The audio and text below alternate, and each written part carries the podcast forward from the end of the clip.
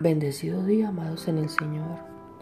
Como es costumbre, estamos aquí leyendo la santa palabra de Dios en familia, con la gente linda que nos escucha y con mi esposo y con toda nuestra amada familia, esperando que sea de mucha bendición lo que escuchamos, lo que leemos de la santa palabra de Dios y las reflexiones que tomamos.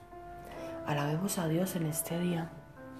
Señor, tú eres mi Dios, te exaltaré y alabaré tu nombre, porque has hecho maravillas desde tiempos antiguos. Tus planes son fieles y seguros.